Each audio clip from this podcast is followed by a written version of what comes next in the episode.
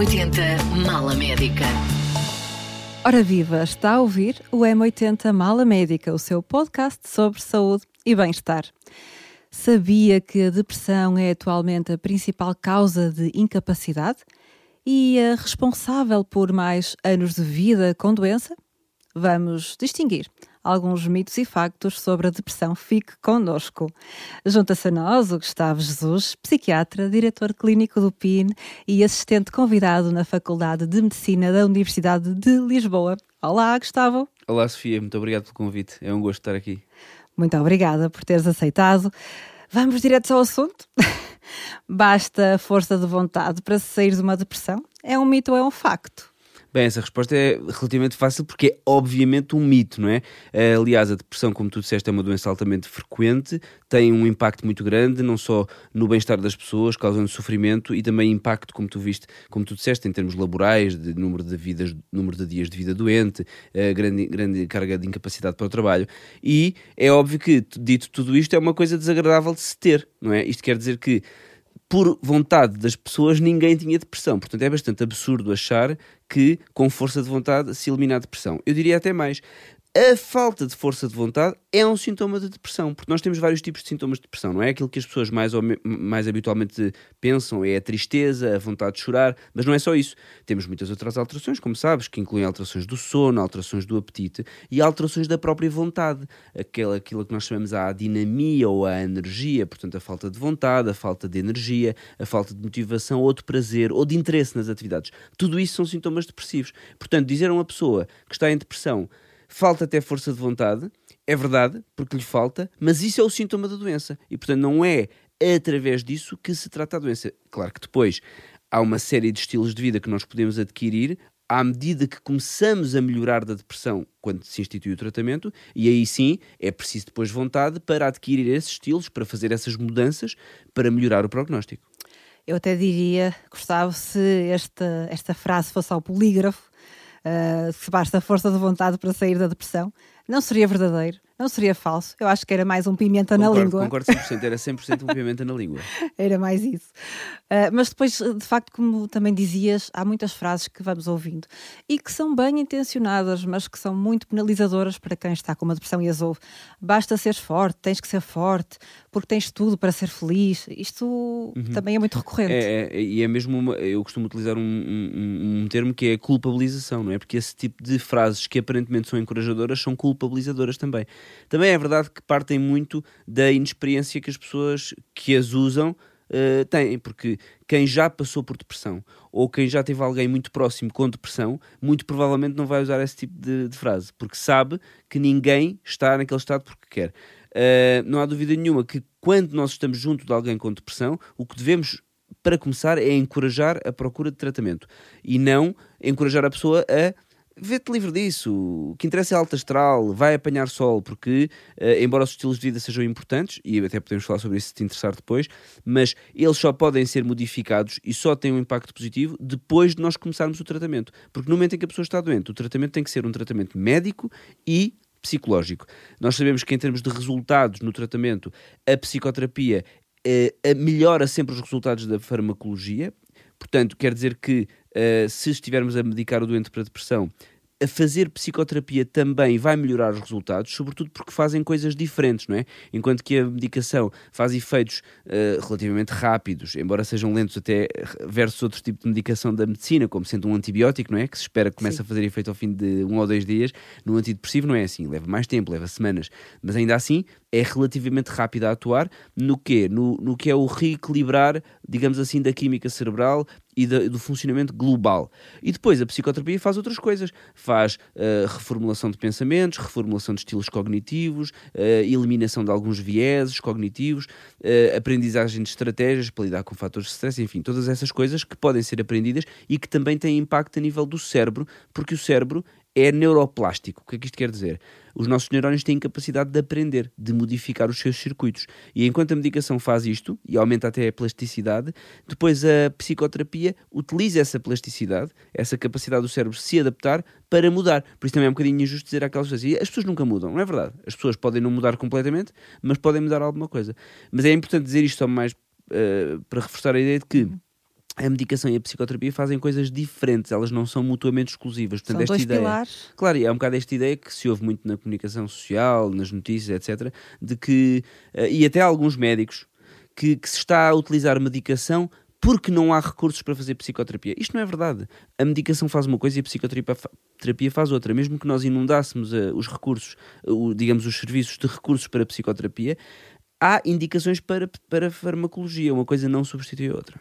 Muito bem. E se eh, conhecemos alguém que possa estar com depressão, o melhor, a melhor forma de ajudar é dizer que vá ao seu médico de família, um psiquiatra, um psicólogo, que possam de facto Claro. ajudar esta Sim, pessoa. o tratamento médico eu acho que é muito importante. Tu falaste de médicos, psicólogos e eu concordo 100%, mas eu acho, sou desta opinião e acho que é uma opinião que faz muito sentido. Claro que senão não tinha esta opinião, não é? Mas é a opinião de que numa fase inicial o tratamento deve ser sempre, deve sempre passar pelo médico, porque como Sim. tu sabes tão bem como eu, eh, as doenças mentais, incluindo a depressão e a ansiedade, e as perturbações de ansiedade, são doenças que podem ser simuladas por doenças médicas. Uma anemia, um hipotiroidismo, um, um tumor cerebral, É muito enfim, todas as doenças sistémicas e cerebrais podem simular uma doença psiquiátrica e, portanto, o médico tem que observar, tem que fazer o diagnóstico diferencial, pedir exames, pedir análises e depois, concluindo-se que de facto não há outra causa para explicar os sintomas, então tratar do ponto de vista médico e psicológico. Muito bem, e passamos para mais um mito ou facto. Gustavo, a depressão é mais frequente nas mulheres? Hum. Eh, isso é verdade. Portanto, na verdade, é um facto que a depressão é mais frequente nas mulheres. Podemos até dizer que a depressão é cerca de duas vezes mais frequente nas mulheres do que nos homens. E há múltiplos eh, fatores que podem explicar isto. Mais uma vez, ainda na sequência do que disse há pouco, muitas pessoas prendem-se ao aspecto social, não é? Nós sabemos que ainda existe uma sociedade em que tendencialmente, não quer dizer que isto nos aconteça a nós, nem, maior- nem, nem, nem em casos que nós conheçamos, mas nós sabemos que socialmente, na globalidade, existe ainda uma carga grande sobre as mulheres, não é? Eh, Que normalmente acrescem à vida profissional todas as tarefas domésticas e de cuidado dos filhos. Felizmente estamos a afastar-nos cada vez mais disso. Muitos papéis. Não é? Nós, eu, no meu círculo, de- no meu círculo social e no meu círculo de amizades, isto não é verdade, mas eu sei, e até porque eu vejo muitos doentes nas minhas consultas, sei que há uma grande fatia da população em que isto ainda é verdade. Portanto, o fator social é importante, esta sobrecarga, este stress. E depois há fatores provavelmente biológicos que predispõem a mulher a ter maior taxa de depressão. Por exemplo, as questões relacionadas com as variações hormonais, nomeadamente eh, aspectos, por exemplo, no pós-menopausa. Nós sabemos que após a menopausa há uma quebra grande de, de estrogénios e sabemos que essa quebra aumenta muito o risco de depressão. Por exemplo, aí tens uma fatia grande das mulheres no período pós-menopausa que vão acrescer às estatísticas da depressão e mesmo antes disso as flutuações hormonais relacionadas com eh, os ciclos menstruais eh, eh, aspectos relacionados com as gravidezes, com os pós-partos portanto há uma série de aspectos biológicos e provavelmente até genéticos que agora não temos aqui tempo para abordar mas que se relacionam por exemplo com maior facilidade em obter uma inflamação sistémica e cerebral provavelmente também contribui para a depressão na mulher, porque nós sabemos que a depressão tem um entre outras causas, o mecanismo inflamatório é também uma causa e, tam- e- e- e há alguma evidência de que a mulher, vamos dizer assim, é mais sensível a essa inflamação e por isso também deprime mais. Portanto, isto para dizer que é verdade, a mulher tem uma probabilidade duas vezes superior eh, a ter depressão relativamente ao homem e há muitos fatores, desde os sociais aos biológicos, que contribuem para isso. Muito bem, e vamos pegar outra vez na questão do tratamento, eh, do tratamento farmacológico da depressão com os antidepressivos. Eh, há aqui algumas ideias relacionadas com isto. É, é um tratamento para a vida toda e vicia, causa dependência? Mitos ou factos? Muito bem, é uma pergunta importante porque ainda existe muita confusão sobre a farmacologia. Sempre que se fala em medicação psiquiátrica, as pessoas metem tudo no mesmo saco e basicamente os receios são sempre que, que, que os medicamentos causem dependência, que causem eh, efeitos sobre o peso, não é? Aumentar de peso, ficar sedado, ficar um zombie. Portanto, esclarecer que os medicamentos psiquiátricos são todos diferentes, têm todas indicações específicas. Uh, e o, o único grupo de fármacos em que há uma possibilidade de se gerar uma dependência não são os antidepressivos, são as benzodiazepinas, ok? As benzodiazepinas, apesar de tudo, são fármacos muito importantes e são muito úteis. Têm um efeito imediato no alívio da ansiedade, eles são muitas vezes necessários, portanto, eles são eles devem ser utilizados, mas adequadamente, por curtos períodos de tempo, normalmente advoga-se até 8 semanas, 12 semanas, incluindo a fase da descontinuação. São e aí, conhecidos como ansiolíticos isso, os ansiolíticos, pessoas. os calmantes, não é? Exatamente. Uh, esses fármacos podem causar dependência, mas se bem utilizados não têm qualquer problema e são bastante seguros. Quanto aos antidepressivos, eles não causam dependência, ok? Isto quer dizer que não têm associado um fenómeno que é o fenómeno da tolerância, ou seja, a tolerância farmacológica quer dizer, assim em palavras mais simples, que precisamos de fazer uma dose cada vez maior para obter o mesmo efeito. Isto acontece nas benzodiazepinas, mas não acontece nos antidepressivos. Portanto, o antidepressivo não perde efeito. Isto é uma pergunta que muitas vezes chega à minha consulta. Oh, doutor, parece que estou a tomar isto há não sei quanto tempo e agora já não faz efeito. Não é verdade. O antidepressivo não perde efeito e a mesma dose tem sempre o mesmo efeito. Pode haver uma recaída depressiva mesmo a fazer antidepressivo. Ou seja, fazer antidepressivo não torna a pessoa 100% imune a um agravamento. Portanto, claro. haver um agravamento da depressão durante o período em que se está a fazer um antidepressivo não quer dizer que o antidepressivo tenha perdido efeito. Foi, houve, houve foi uma evolução negativa daquele quadro depressivo em particular. Quanto ao tempo de realização do antidepressivo, depende, na realidade.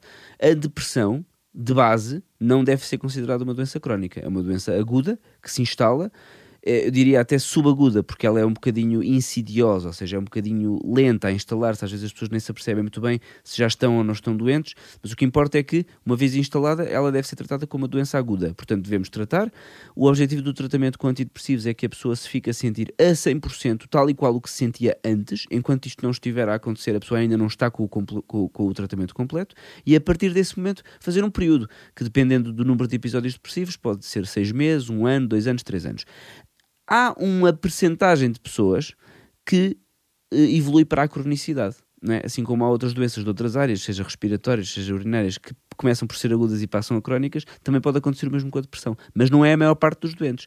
Quando a depressão se torna crónica, isto acontece quando há múltiplos episódios, há outros fatores que podem contribuir para isso, para a cronicidade, para se tornar crónica, como por exemplo as pessoas abandonarem o tratamento precocemente, não cumprirem o tratamento adequadamente, não cumprirem as doses que são prescritas, continuarem a utilizar fatores de risco que vão contribuir para o seu agravamento, como sendo consumos claro. tóxicos, enfim, estilos de vida específicos, e por isso acontece a cronicidade, ela pode acontecer. Se existir cronicidade, aí sim o antidepressivo deve ser tomado para toda a vida, mas isto é, como eu expliquei, uma minoria dos casos. Portanto, aqui desmistificado que os, os, os, antidepressivos não causam dependência, não perdem efeito e não são para a vida toda, só mesmo na, na, na música da Carolina Deslandes é que é para a vida toda. Uh, passamos aqui para mais um mito muito, muito frequente.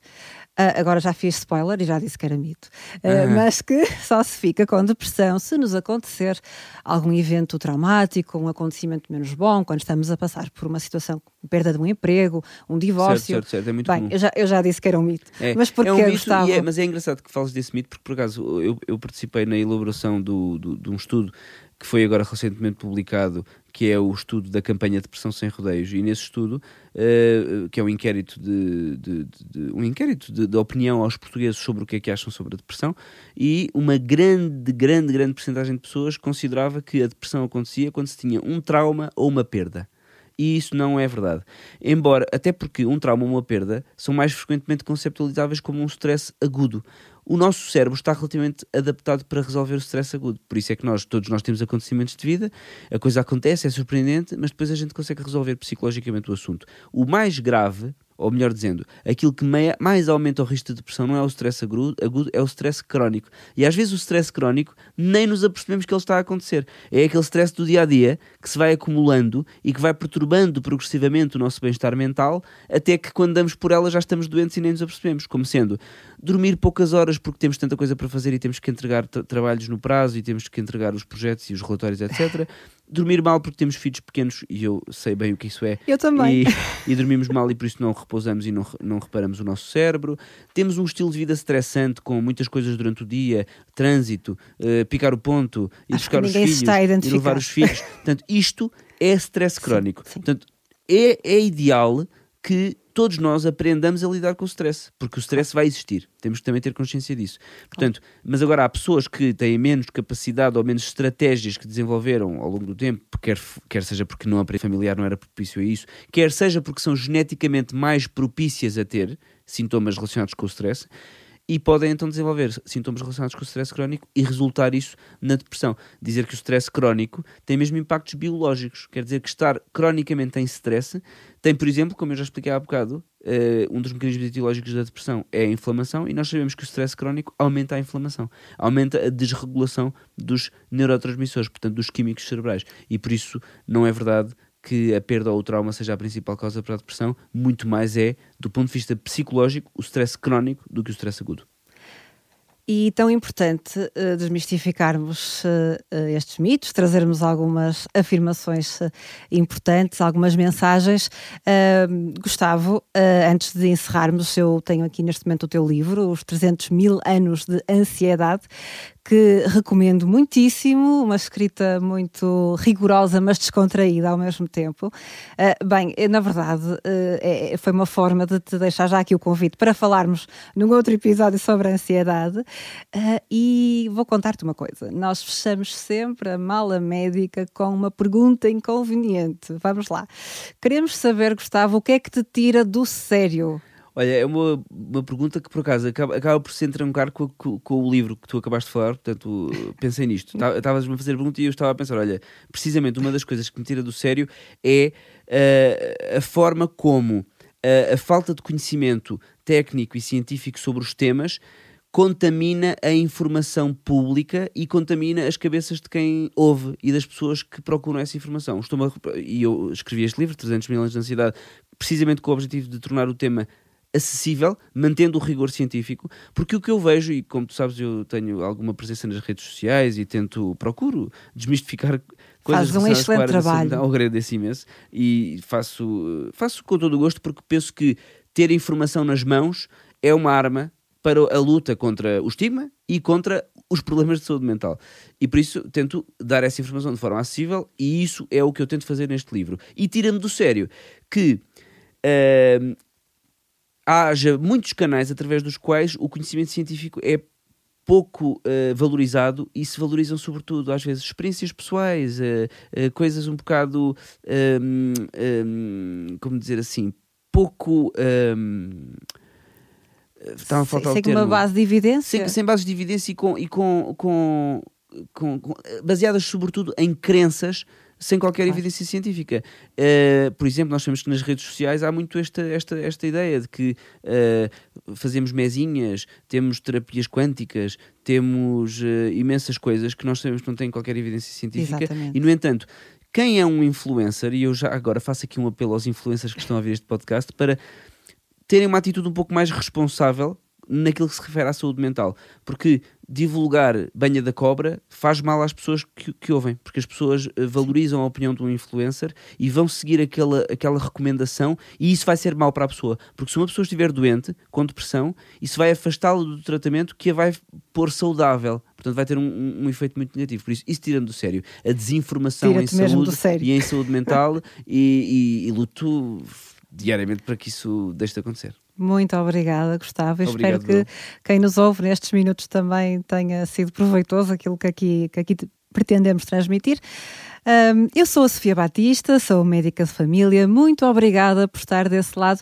Contamos consigo já no próximo episódio do M80 Mala Médica. M80 Mala Médica.